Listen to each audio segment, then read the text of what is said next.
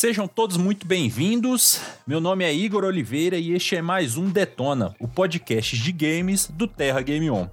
E hoje, comigo aqui, a gente tem a equipe básica da redação. Equipe básica. É assim que ele enxerga a gente, Barker. Tudo bem, pessoal? Eu sou Pablo Rafael e eu tô jogando Dragon's Dogma Dark Horizon. Um jogo bem básico. E eu tô jogando não tão básico, Silt. Meu nome é Alexandre e eu sou o redator do Terra Game On. E como eu disse, meu nome é Igor e eu vestindo um pretinho básico, eu estou jogando Soldiers.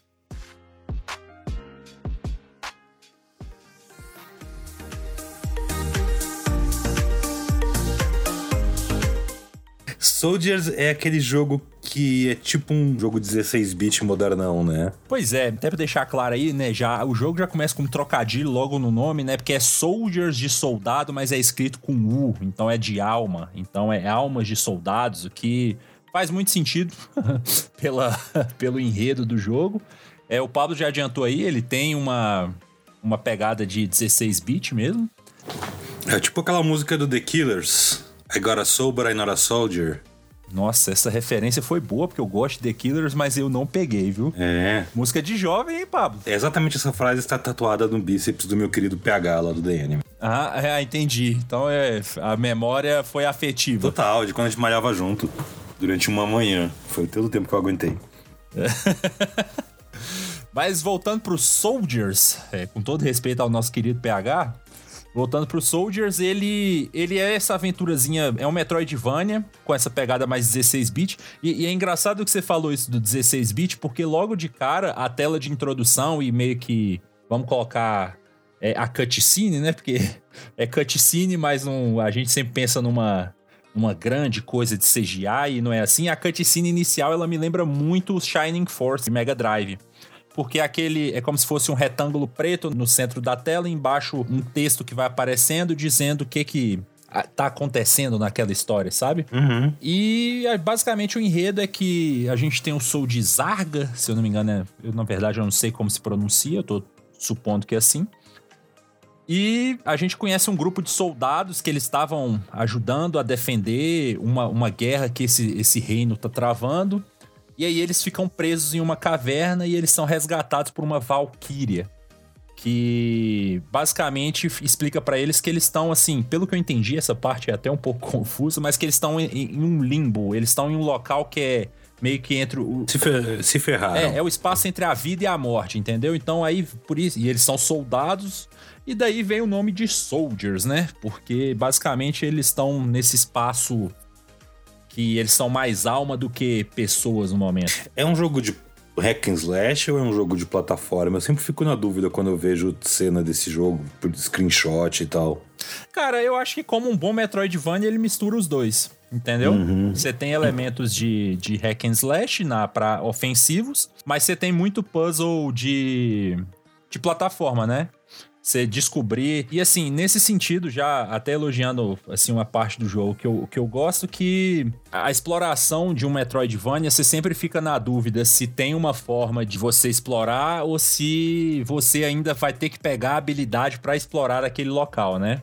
E o, o, Soldiers, ele tem esse quesito. Você explora, a não ser os locais de pulo duplo, que é em todo Metroidvania também é muito óbvio o local que você só vai conseguir acessar com pulo duplo, né? Que em algum momento ele tem que vir. O Soldiers ele tem essa lógica também de você ir explorando os mapas aos poucos enquanto você vai liberando habilidades que te permitem explorar outras porções dos mapas. É um jogo bem divertido, ele tem mecânicas assim que são bem clássicas dos Metroidvanias e é um bom título do gênero. A gente fala muito expectativa quando a gente vai jogar ou experimentar alguma coisa, e eu, particularmente, eu fui com uma expectativa ao mesmo tempo que alta, mas desconfiada, porque o jogo foi vendido como o melhor Metroidvania desde Hollow Knight, né? E não é. Tem algum outro desde, entre ele e Hollow Knight que você consideraria? O Ori, o segundo Ori, né? Que, assim, o que não é nem demérito, segundo Ori dá uma surra no Soldiers e, novamente, não é demérito, né? Assim como não é demérito você não ser um Hollow Knight, né? Porque o Hollow Knight, ele, ele realmente revitalizou o gênero, ele inovou. Pra mim é um elogio, mas é porque eu, eu tenho preguiça.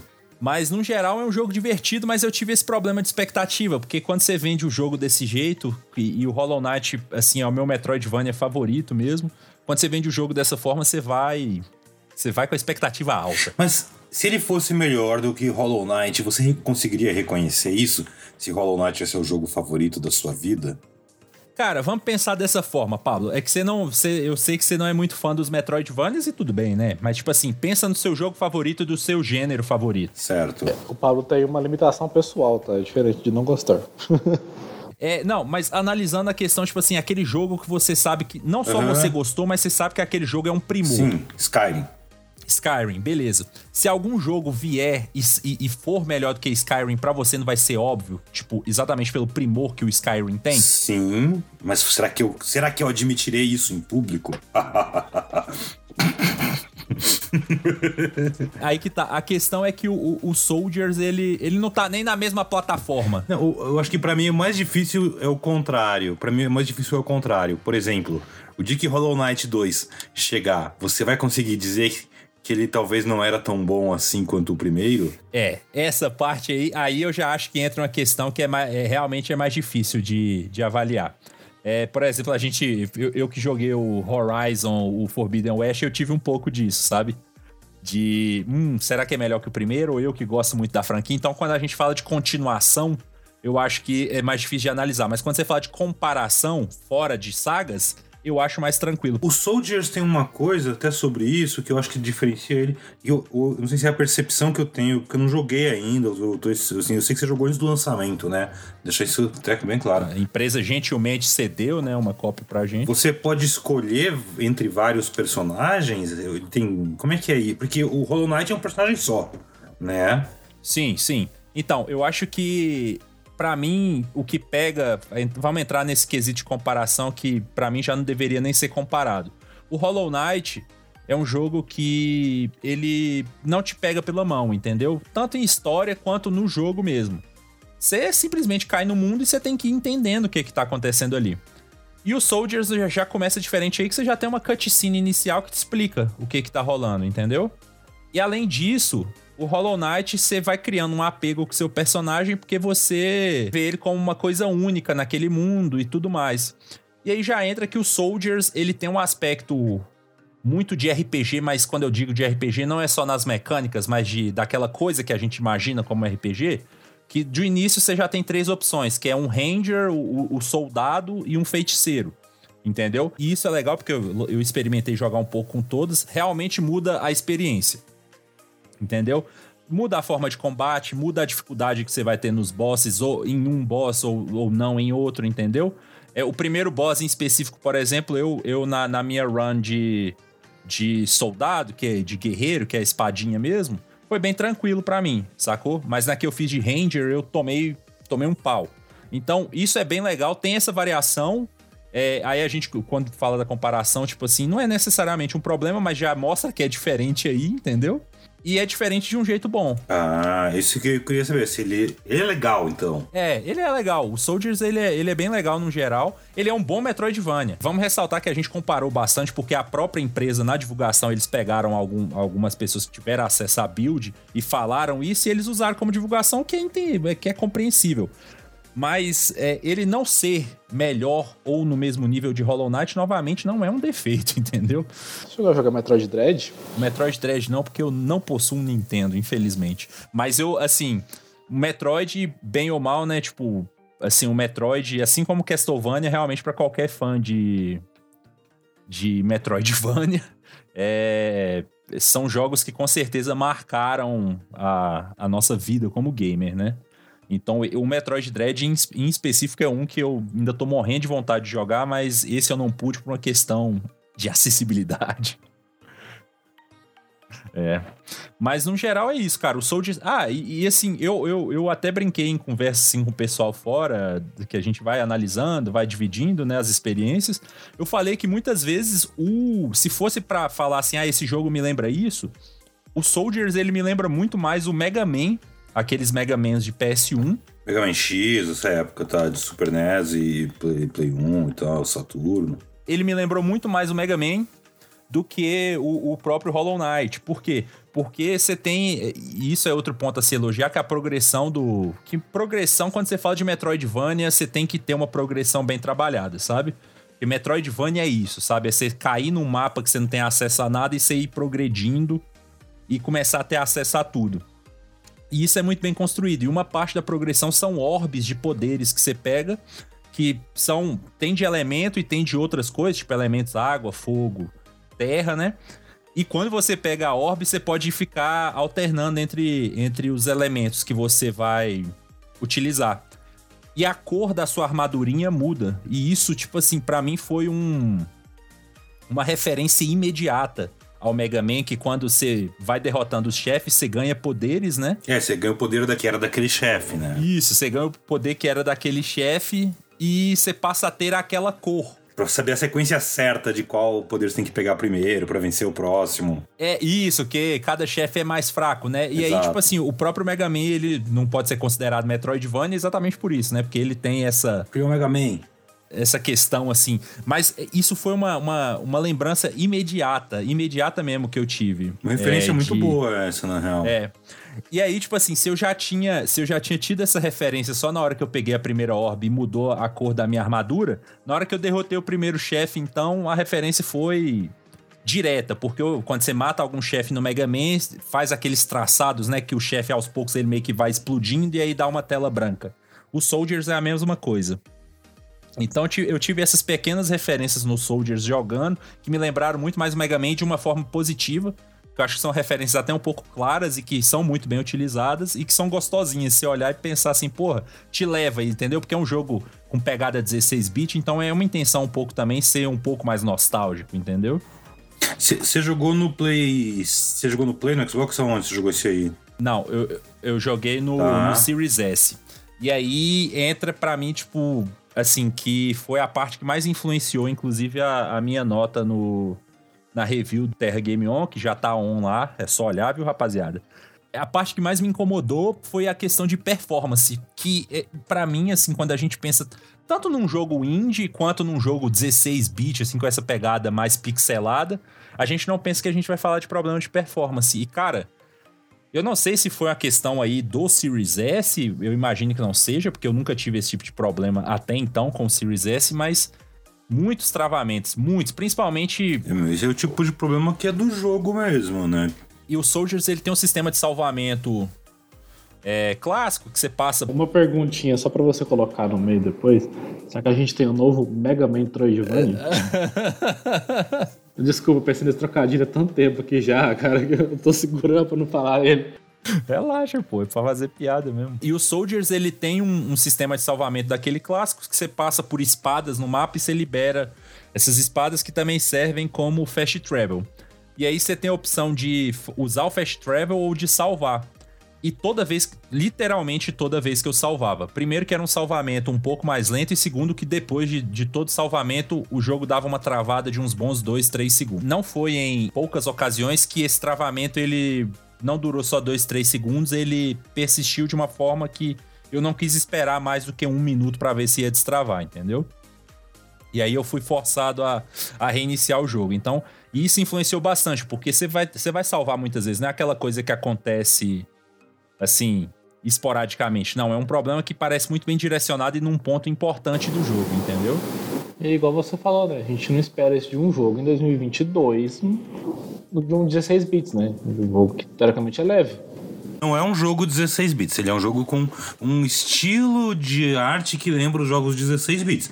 É um jogo bem atual, rodando numa plataforma atual. E, pô, os caras têm que ver isso aí. E aí, talvez, acho que é o primeiro episódio que eu vou sentir maior falta do Daniel, que já teve experiência como desenvolvedor, que talvez pudesse responder que às vezes é uma noção errada. Eu adoro como o Igor imagina que o Daniel era de Kojima, né, velho? Não, mas o, o, Daniel, por exemplo, ele tava mais ligado exatamente, ele teve mais perto de uma coisa indie do que de um Hideo Kojima, entendeu? É, e aí eu não sei, talvez seja uma noção errada nossa, mas tipo, a, a, quando eu penso num jogo indie e, e, num jogo com esse, essa aparência mais pixelada, eu realmente. A última coisa que eu vou pensar é questão de problema de performance. Entendeu? Então realmente me decepcionou muito. E ainda teve ah, o lance. Cara, Joga, experimente um dia pegar um Play 2 e jogar um Valkyria Profile da vida e tal.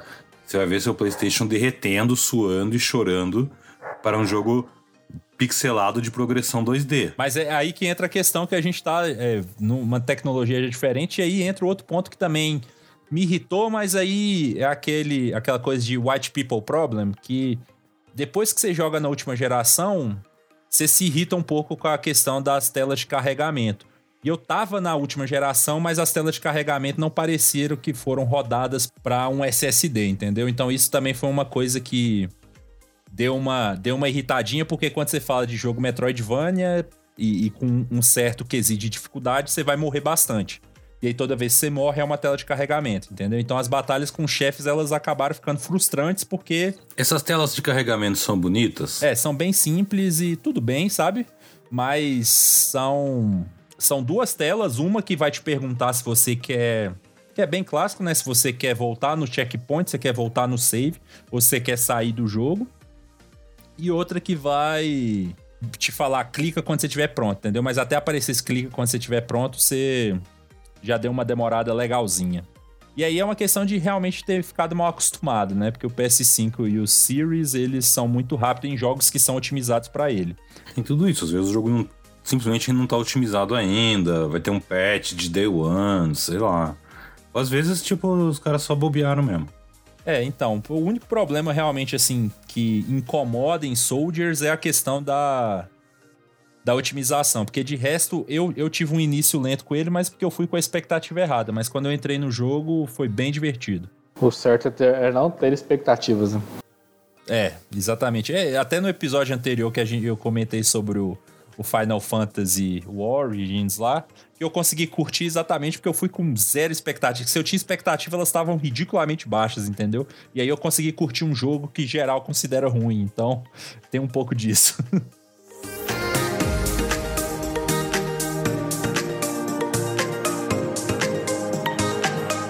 Quem também estava jogando um jogo aí antes do lançamento, eu tô bem curioso para saber qual é, é o Barker, né, Barker? Você estava jogando Silt, é isso? O Silt é um jogo que saiu no dia 1 de junho, no começo do mês.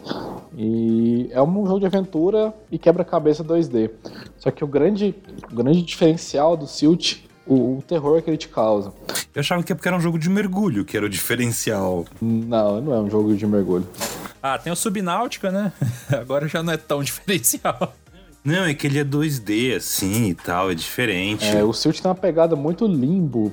Oi, pode falar aí. Não, eu ia te perguntar exatamente isso, porque quando você vê a imagem de divulgação e o vídeo, tipo assim, a referência imediata para mim é limbo. Sim, o jogo te lembra muito limbo, é instantâneo, assim. Você fala assim, nossa, tô jogando um limbo debaixo d'água. Mas vai além do, do, do do fato dele ser monocromático, né? Ele tem aquela ambientação mais aterrorizante. É, e é um jogo que me causa um pouco de sufocamento, uma sensação de sufocamento, porque eu tenho medo de, de mar, sabe? Você medo de, de quê? Medo de água, medo de mar. Eu, eu não sei nadar, gente. me desculpem. Que absurdo. Então. O que aconteceu? É, é uma infância trágica, desculpe, não vou falar disso hoje. Para o próximo episódio. Ok. Acho que vai ser minha terapeuta antes. Nem com uma, boiazinha e tal? Acho que no. Eu acho que em Silt uma boiazinha não salvaria. No, no Silt, ele, o boneco ele mergulha tipo numas profundezas, umas coisas meio horror cósmico, assim, aquelas paradas, né? Sim, então, você, você começa o jogo já na, preso no, no que parece ser o fundo do mar, né? Por uma corrente. E o grande, a grande lógica de Silt é você entre aspas, possuir as criaturas do fundo do oceano para liberar os para passar para passar pelos quebra-cabeças com elas. Então no comecinho, que nem, nem chega a ser um spoiler, na primeira cena do jogo já, é, você possui uma piranha para cortar a corrente que está te prendendo no fundo do, do oceano. É, e nesse esse, essa mecânica de possuir os, os, as criaturinhas do fundo do mar você vai aos poucos liberando os quebra-cabeças do jogo, né? Você nunca jogou Echo the Dolphin, eu imagino? Não, nunca joguei. Echo the Dolphin é um jogo, é um classicão. Nunca ouvi nem falar desse. Caraca, sério, gente? Tá, é um jogo muito clássico do Mega Drive, onde você controla um golfinho investigando pela uma invasão alienígena que levou todos os outros peixes embora, basicamente. Você viaja no tempo, vai para É bem louco o jogo. E ele tem isso também um pouco de controlar outros bichos, principalmente na expansão dele, a Tides of Time. Na expansão, desculpa, na continuação. Me lembrou um pouco isso, até pelo, pela coisa submarina, assim e tal. É, uma coisa que eu acho interessante no, no Silt é que ele não pega na sua mão e te fala o que você tem que fazer. É, teve, um, teve um cenário lá, inclusive, que eu fiquei uns bons minutinhos pensando, putz, o que, que eu tenho que fazer agora? Porque acho que o cenário tudo parece parte muito forte do cenário de um cenário fixo, sabe? Mas aí você não, você não desconfia que certas coisas se quebram, é, você não sabe como quebrar certas coisas. Então ele te dá essas, essas limitações aí, fazendo uso do recurso gráfico também. É, o jogo é todo desenhado à mão, se eu não me engano. É, a parte do, do cenário é todo, todo desenhado à mão. E pelo fato de usar essa, esse filtro monocromático, às vezes você, você confunde um pouquinho o que, que você pode ou não fazer dentro desse cenário. Então, e junta isso ao fato de que ele não pega na sua mão mesmo, ele te solta no meio do, do, do oceano e fala, se vira. Ele só te apresenta os controles básicos e o que você tem que fazer, você tem que descobrir. E nem sempre é tão fácil você tem uma, um certo desafiozinho, uns quebra-cabeças bem interessantes. Mas aqui, uma dúvida, nessa questão de que você tem essa confusão de não saber o que, que é em tese interativo ou não de cenário, você acha que é uma questão proposital de aumentar o desafio ou você acha que é uma questão de problema em level design? Eu, eu considerei como, uma, uma, como proposital, eu não achei uma, uma, um problema de level design, eu achei bem interessante porque te faz explorar mais o ambiente, com mais atenção, sabe? São ambientes muito detalhados, e, então acho que tem tanto cuidado ali que você não consegue perceber à primeira vista que, que pode ser ou não alterado no, cenário. Então eu acho que, que é um acerto no level design e, e foi bem proposital aquela, aqueles, aquele cenário específico. Mas, ô Barker, você acha que essa experiência de sufocamento, você acha que vai ser uma coisa? Você falou que você tem a sua questão particular com água, né? Que eu até entendo que fundo do mar é uma parada, quando eu penso, é aterrorizante. Você acha que isso vai ser uma experiência, isso vai ser uma, um efeito que todo mundo vai ter, ou você acha que foi uma coisa mais particular sua? Olha, então, é, o Silt ele constrói, ele usa os tipo, ele usa o design gráfico dele, a trilha sonora, e o fato de ser um mergulhador sozinho lá no, no fundo do oceano, e ele te torna tão pequeno porque um, um pequeno spoiler, é, no começo do jogo, você, você aparentemente está no fundo do, do, oceano, mas não, você está preso dentro de outra criatura. Então... Ah, não, isso tá no trailer, é, não é nem spoiler, não. Olha, que legal, está dentro de uma baleia. Então, isso assim, quando você sai dessa, desse, desse, dessa criatura, você se sente pequeno. Você tá sozinho no fundo do oceano, então você, você tem aquele desconforto da solidão, sabe? E tem muitos cenários apertados. Tem uma, uma parte lá que você tem que passar por um túnel bem apertado, bem apertado. E não tem combate no jogo. Você só precisa ali, naquela parte, fugir. E. Sim, e. Além de controlar o mergulhador, você tem que torcer para que você não seja pego. Então, assim, acho que junta toda essa, essa construção de, de, de levels, o, o, gráfico monocromático, a trilha sonora, ela, ela ajuda muito na imersão. Eu acho que o, a sensação de desconforto vai ser uma coisa geral, sabe? Vai ser uma coisa bem. É uma, é uma das propostas do jogo. É, enquanto o Barker tava falando, cara, eu fui vendo o trailer e, e é bem. Pô, ou, ou, você tá em corredor muito apertado, ou você tá numas imagens de vastidão que te passa uma ideia que, tipo assim, mano, você tá sozinho no mundo, você nunca mais vai encontrar ninguém. se imagine naquela situação, sabe? É, é, assim, essa, essa parte de se imaginar na situação, já acho que meu medo contribui pro, um pouco para me colocar nesse lugar. É, exatamente. Para quem quiser fazer o exercício de se imaginar no, no, fundo do oceano, naquele, naquela situação, não vai ser, não deve ser muito legal, não. Pelo que eu tô vendo aqui, né, o, o Silt ele vai ser o primeiro jogo do, do estúdio, né, que tá fazendo ele, que é Spiral Circles. Um joguinho de estreia aí. Muito bom. Eu gostei, eu gostei bastante da aparência dele, porque Limbo, particularmente, eu gostei muito. Igual a gente falou, vocês procurarem aí trailer, rapaziada, é assim. Lembra demais, é instantânea a conexão. pelo que o Barker falou, parece que um pouco da gameplay também é, né? É uma gameplay mais cadenciada, com mais foco né, em, em quebra-cabeça, né? Tipo, abre a mão, abre a mão do combate, não tem nenhum combate no jogo.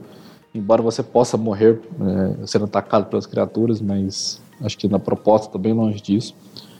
É, é um jogo que me pegou, assim, eu não esperava tanto dele. Vamos voltar naquelas questões de expectativas, né?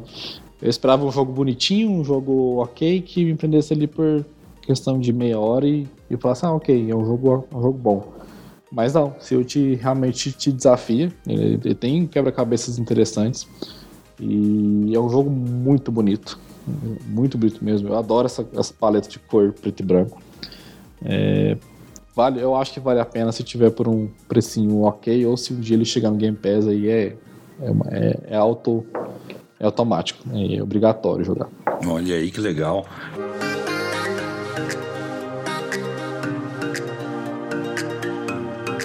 Vou falar de um jogo que nunca foi obrigatório para ninguém, mas que se ele vira e mexe, ele volta a, a, pintar aqui nos meus consoles. Estou jogando um jogo extremamente antigo, na real. Estou jogando Dragon's Dogma, que é um jogo que ele completou 10 anos recentemente. E ele é um ótimo, um incrível RPG de ação em mundo aberto e extremamente subestimado. Se eu falar para vocês que ele é o jogo mais caro que a Capcom já fez na vida, eu não estaria exagerando, inclusive. Ele foi. Dragon's Dogma, ele é um. É um RPG tipo bem, bem basicão, assim, tipo um Skyrim ou um, sei lá, um Elder Scrolls, né? Ou um Fable, uh, um Dragon Age, um RPG de ação medievalzão, sombrio, assim, um tanto, né? Tem lá, como acho que todo jogo, bom jogo japonês, um, suas referências a Berserk aqui e ali. Mas ele também é assim, ele é o primeiro jogo grande de mundo aberto feito pela Capcom. E ele passou 10 anos sendo concebido entre o momento em que o, o diretor dele teve a ideia e quis fazer isso aqui uh, até o, Hideaki Itsuno, nome dele, até o dia que ele conseguiu fazer esse jogo. Foi, foi, foi, foi do ano 2000 até quase 2010. E o jogo foi lançado em 2012.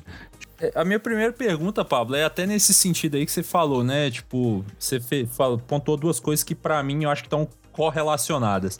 O primeiro é que parece, assim, lembra muita coisa do Skyrim, e o segundo é que ele é um jogo mais underdog, assim, né? Mais underdog, uhum. perdão do, do trocadilho. Nossa, ok. É. Você não acha que isso tá meio que correlacionado? Porque ele saiu dois anos depois do Skyrim, que convenhamos que é um jogo que hoje, em 2022, 20 ou 11 anos depois, ele ainda envelheceu bem, sabe? O Skyrim. Então, aí eu vou. É, é como, como você disse, assim, o que, que é melhor do que Skyrim? É. Na moral. É, exatamente. The Witcher 3 às vezes é melhor. Uhum. Só às vezes. Dragon's Dogma não é melhor do que Skyrim, óbvio que não. Mas ele é melhor do que. Ele é um jogo que, assim. Eu acho ele muito melhor. Ele é ofuscado. Talvez né? ele seja ofuscado, ele é um jogo mais japonês na estrutura dele. Ele é extremamente hardcore, cheio de, de mecânicas de, de crafting e de sobrevivência e coisinhas ali no meio que naquela época ninguém curtia ainda, né? É, além de mecânicas bem tradicionais, de evolução de classes de personagem, e aí subclasses e dungeons para explorar. E, e aí tinha uma limitação bizarra de. Você tem uma quantidade limitada de pontos de fast travel. No sentido que você que coloca os pontos de fast travel no jogo. Pode crer. Isso é bom, hein? Mas você tem uma quantidade limitada delas no jogo inteiro. Mas, tipo assim, cê, são, são itens que você joga ou tipo aquilo que é, é um item que você compra e coloca no lugar que você vai querer fazer usar para fast travel. E aí você redistribui ou tipo assim, ah, você tem 10 locais, a partir do que você colocou o décimo primeiro, o primeiro some? Não, não, não. Você tem 10 itens, digamos assim. No jogo inteiro. No jogo inteiro. E é você que coloca eles onde você quiser. Mas você só coloca, você colocou, ele vai ficar ali. Uhum. Entendeu? É meio, meio. Nossa, isso dava um ódio em muita gente. Acho que depois que eles colocaram. Esse jogo teve uma, uma versão remasterizada chamada Dark Rising para os consoles da geração passada, Play 4 e Xbox One e PC. Essa versão trouxe um modo easy, trouxe um modo, um modo speedrun, é, trouxe todo o conteúdo da, da, da, expansão Dark Rising, que é muito boa. que é a versão que eu tô jogando atualmente. E, cara, esse jogo assim. Ele saiu aí, se não me engano, antes do primeiro, entre Demon Souls e Dark Souls, se, eu, se não me falha a memória. Eu acho ele melhor do que Dark Souls 1, facilmente. É... Ele é um jogo que você vê o, o Miyazaki da, da, dos Souls, da turma da From. É, esse é um dos jogos que inspira ele, assim, na carreira dele, sabe? Tipo. E, Dra e Dragon's Dogma faz uma coisa que nenhum jogo ele saiu primeiro que o Dark Souls, o Demon Souls saiu em 2009. Exato. O, o Dragon's Dogma ele faz uma coisa que nenhum jogo até hoje fez tão bem para mim, que é a noite. Você terminou o Elden Ring aí, eu tô terminando faz pouco tempo, né? Tá jogando ainda, não sei. A noite no Elden Ring é da hora, mas é como se você estivesse andando à noite na cidade, né? Sempre você enxerga tudo, é mó de boa. É, você tem alguns locais que são eles são mais bem pontuados pela noite e tudo mais, mas e eles se destacam nesse sentido, né? é. né? Mas não o geral. Dragon's Dogma é um mundo medieval, sinistrão. Então quando você tá na estrada à noite, amigo, o, o que você enxerga é o raio ali da sua lanterna. Que você anda com a lanterninha pendurada na cintura e pá. Cara, e assim, e os monstros são mais perigosos de noite. Tipo, você sai da estrada, cara, nossa, às vezes você nem você só vê o bicho te atacando a hora que ele tá em cima já, sabe? É sinistro. E outra coisa legal que eles fazem, que, e que é raro até hoje em outros jogos, é que a composição do seu time ela, é, ela influencia na forma que os inimigos reagem. O exemplo mais clássico no Dragon's Dogma é que os ogros eles são muito mais agressivos contra personagens do sexo feminino. Tipo, no, na lore deles no jogo, eles ficam super excitados e tentam literalmente devorar a personagem feminina do grupo. E eles vão para cima, então às vezes, ah, tem minha clériga ali, minha maguinha lá, e de boas, tô aqui tancão, uma malvadão com meu personagem. O bicho vai me ignorar e só vai nela. E, e aí o combate é maravilhoso, porque é um combate mais hack and slash que nesses outros jogos, quase, quase ação, assim e tal, né? É... Mas ele tem uma mecânica de agarrão, que é linda, porque você acaba se pendurando. É muito normal os chefes, que são uns monstros enormes, você se pendurar no pescoço deles, é uma coisa meio Shadow of Colossus, assim, saca? Para decepar uma cabeça, para golpear um ponto específico. É... e, e aí até o tamanho do seu personagem faz diferença, porque você constrói o personagem do zero. E aí você resolve que ele vai ser mó alto e mó fortão. Ele vai aguentar carregar mais carga, ele vai alcançar lugares mais altos, ele não vai conseguir se enfiar num buraquinho na parede, porque ele é muito grande. Mas você faz um personagem baixinho, ele vai conseguir entrar nesse buraquinho, mas não vai alcançar lá em cima. Tipo, saca? É muito divertido isso, assim, a quantidade de detalhes que o, que eles conseguiram pensar no jogo. E, e o sistema de Pawn, que é os, os companheiros. Só de, antes de ser, de ser isso, pra, pra comentar um pouco disso, eu, eu, quando eu penso em RPGs bons, cara, eu penso um pouco nesse sentido que não chega nem a ser punitivo, mas eu acho que é, tem que ser cuidadoso, sabe? Você meter assim, ah, um RPG vai lá, constrói seu personagem aí. E aí, tipo assim, a forma que você vai construir seu personagem é mais uma coisa estética, ok, isso também, isso também é legal. Que é o normal hoje em dia, é a estética. É, é, é o normal, só que, só que tipo assim, só, só, isso, por isso você tá num campo do comum, sabe? Sim. Agora, quando você, você tem aquela coisa que você tem que pensar nas paradas, que, tipo assim, você tem que tomar um cuidado, porque isso vai mudar a sua gameplay lá na frente, eu gosto muito é, disso. É, e não é, exato, e não é punitivo, porque os dois lados se dão bem de alguma forma, exato. É calculado. É você escolher o que você vai querer fazer. Eu acho também quando você tá num jogo single player, você não pode dar essas limitações pro jogador. Por que não? É um jogo single player. Mas o Dragon's Dogma, por exemplo, você tem grupos de até quatro pessoas, igual o, Dragon, o último Dragon Age, certo? Sim, mas você. Mas aí que tá. Então, por exemplo, se você tem um anão no seu grupo e um cara fortão, o anão pode passar essa aquela área. O fortão não. Não necessariamente. Porque você não, você pode dar comandos para eles, mas é você não assume o controle deles. Ah, do Dragon Age você assume, né? Exato, é diferente. Até porque os personagens não são seus. Esse é o grande charme dele. Mas igual, igual eu te falei, essa limitação seria interessante. Eu não acho essa limitação interessante em, em single player, porque aí você limita a experiência, sabe? Aí eu acho que seria um erro.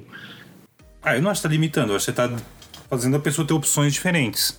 Não, não vai estar o item topzera, o super foda da build, não vai estar escondido num lugar que só um tipo de personagem consegue pegar, saca? É, exatamente. Mas, por exemplo, outra coisa que você falou sobre a, a questão do- dos itens de fast travel.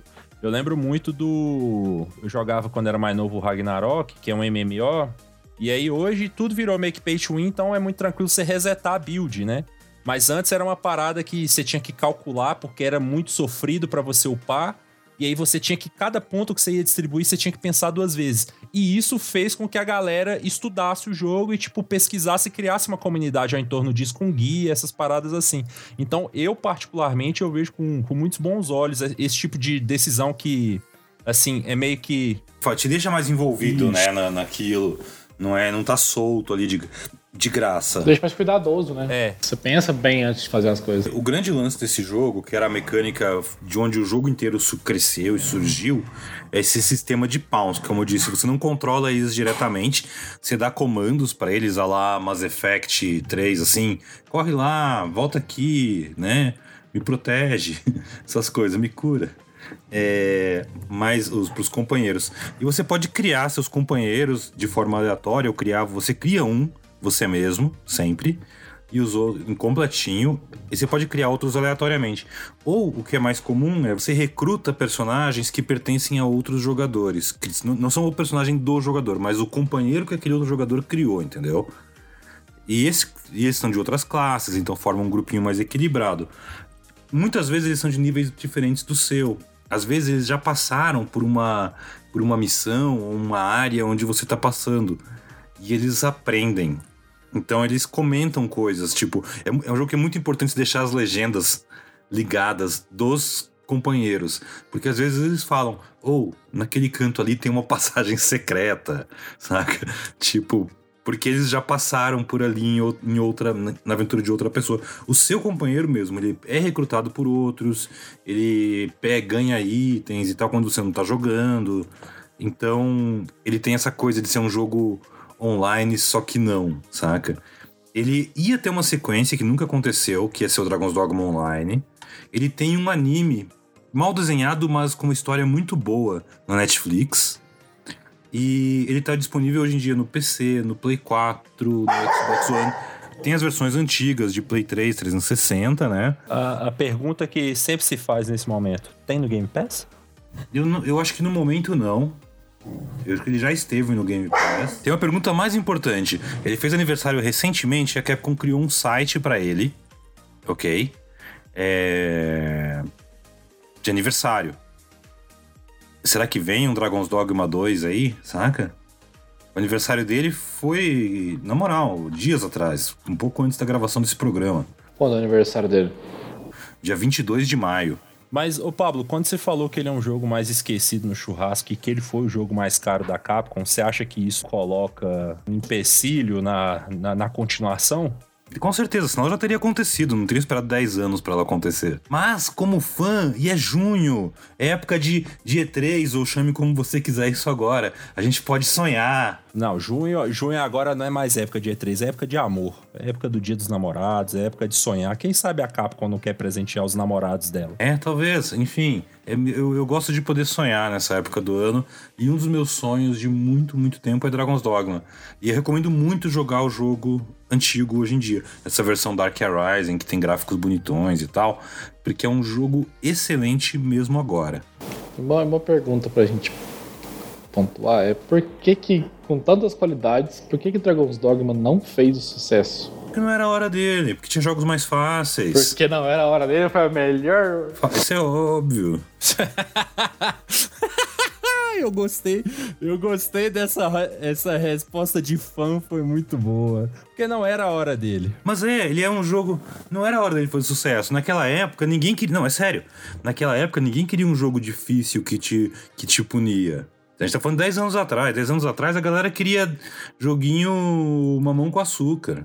Ô, ô, ô, ô, Pablo, eu não sei. Eu acho que talvez isso daí. Eu, eu tenho um, um pouco de. E assim, ele vendeu 5 milhões de cópias. Não foi pouco na época. É, isso, isso não é um número ruim, não. Mas eu, eu não vou nem nessa linha de que ah, a galera não queria um jogo mamão com açúcar, porque logo depois, literalmente logo depois, você teve o, o Dark Souls aí fazendo. No, que nunca foi. no- Que não foi um sucesso de venda. Não, mas criou um nicho muito. Não, não. Então, Demon Souls, Dark Souls, Dark Souls 2, nenhum desses jogos, Bloodborne, nenhum desses jogos foram super sucessos. Sim, mas criou um público. Um público nichado que. Sim, Dragon's Dogma também. Mas eu acho que o Dragon's Dogma, o, o desafio pra mim, assim, quando você me fala dele, o que me mais me parece é ele ter saído numa época contemporânea ao Skyrim, que é um jogo que se manteve e que é um jogo que você mesmo sabe que é superior. Sim, Skyrim não só é um jogo superior, mas Skyrim é um fenômeno pop que nunca mais aconteceu igual até agora. Então, eu acho que isso talvez tenha sido um empecilho maior do que a própria dificuldade do jogo, porque se a galera falar, ah, esse aqui é muito parecido com o Skyrim, você tem o Skyrim. É, exato. Tem isso. Ele saiu na época do Skyrim, ele saiu numa época em que esse tipo de jogo não era tão popular. Ele, ele por mais que ele tenha vendido 5 milhões de cópias, a Capcom quer jogos que vendam, sei lá, muito mais. Monster Hunter, Monster Hunter World, né? Você vê todas as concessões que Monster Hunter World fez para se tornar um fenômeno mundial É, porque o Monster Hunter sempre foi um fenômeno japonês. japonês, né? E aí o World trouxe ele pro, pro mundo, assim, como fenômeno. O Word que. Nossa, que trocadilho. E é uma época que, sei lá, enquanto a Capcom pensava se ia fazer um MMO de Dragon's Dogma, a Square tava vendendo no Japão muito com um MMO de Dragon Quest, que é um jogo muito mais simples. E aí a Capcom fica na dúvida, sabe? Tipo. E sobre Dragon's Dogma 2, sabe onde é que esse jogo já apareceu, esse nome, pelo menos? Naquele famoso vazamento da Nvidia de 2021, que, que até agora tudo ali se confirmou. Ele também apareceu naquele vazamento da Capcom. É, provavelmente, inclusive, vai se confirmar. Talvez, quando a gente te- te- soltar esse episódio, já se confirme que o Returnal tá chegando pro PC, que o próprio Dragon's Dogma 2 aí, quem sabe. Talvez ele apareça no evento da Sony, né? Talvez ele apareça no Xbox Showcase, sei lá, no Summer Game Fest aí na outra semana. Por isso que eu digo, essa é a época de sonhar. Essa é a época. É, exatamente. Por isso que Dia dos Namorados em junho, porque é época do amor. Mas é isso, caras. Assim, eu, de repente, quando esse programa for ao ar, Dragon's Dogma 2 foi confirmado e eu volto aqui estourar uma champanhe. No próximo episódio a gente E cobra. vai ter série lá no Game On.